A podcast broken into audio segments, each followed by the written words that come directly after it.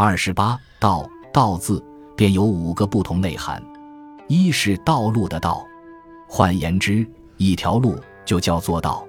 很多古代书上的注解道者，径路也就是这个意思。二是一个理则，或为一个方法上的原理、原则的浓缩之名词。例如《易经》细传说：“一阴一阳之谓道。”在医药上的定理又叫医道或药物之道。用于政治上的原则便叫正道，用于军事叫兵道。犹如《孙子十三篇》中所用的一句话：“兵者，诡道也。”甚至自古以来。已经为人们惯用的口头语，所谓“道义有道”或者“天道、地道、人道”等的“道”字，都是只有某一个特定法则的道。三是形而上哲学的代号，如《易经》细传所说：“形而下者谓之气形，而上者谓之道。”形而下是指物理世界、物质世间有形有相的东西，气字就是指有形有相的东西。那么，超越于物质或物理的有形有相之上。那个本来体性，那个能为万象之主的，又是什么东西呢？它是实在为物的，还是抽象为心的呢？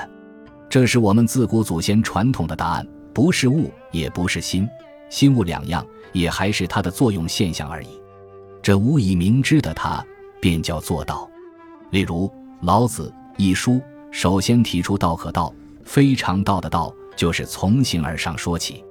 其实，大学之道的道。也是从形而上而来的理念。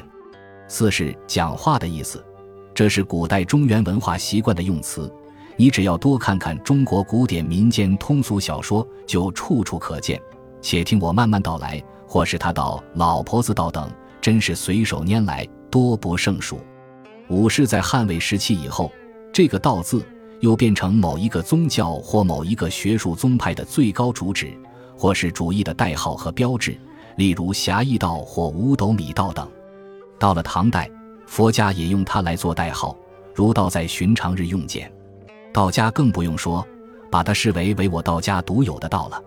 推而演之，到了宋代，非常有趣的，在儒家学说学派之外，却另立一道学的名词，自以为在儒学或儒林之外，别有新传于孔孟心法之外的道学的道，岂不奇而怪哉？